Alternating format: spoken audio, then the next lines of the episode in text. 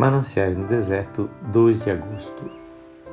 Transformei todos os meus montes em caminhos. Isaías 49, 11. Deus usará todos os obstáculos para o cumprimento dos seus propósitos. Todos nós encontramos morros em nosso caminho. Sempre há pessoas e coisas que ameaçam estorvar o nosso progresso na vida cristã. Aquelas exigências pesadas aquela ocupação que não combina com o nosso temperamento, aquele espinho na carne, aquela cruz de sofrimento diário.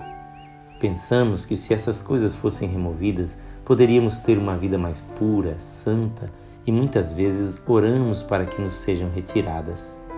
Ó oh, nécios e tardos de coração! Estas são as próprias condições para o progresso.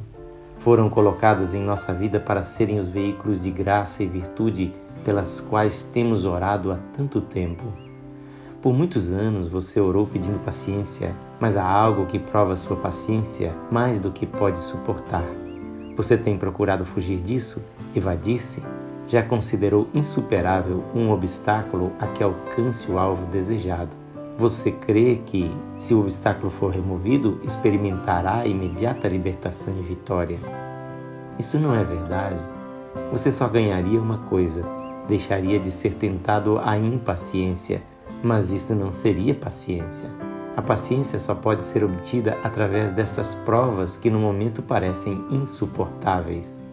Volte atrás, submeta-se, tome a sua posição como participante da paciência de Jesus. Vá ao encontro da aprovação firmado nele tudo que em nossa vida nos atormenta e incomoda pode tornar-se um servo nosso para nos ajudar a atingir os mais altos fins. São as montanhas de Deus. Ele as pôs ali.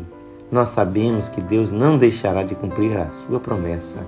Deus conhece o seu caminho e sabe o seu lugar, porque ele vê tudo o que há debaixo dos céus. E quando chegarmos ao pé das montanhas, encontraremos o caminho a aprovação vem não só para testar o nosso valor, mas para aumentá-lo. O carvalho não é apenas testado, mas enrijecido pelas tempestades. Através das provas vejo-me vazio, sim, que nada sou. E abrem-se os meus olhos para o suprimento, onde encontro tudo. Tu, meu grande eu sou. Que Jesus te abençoe.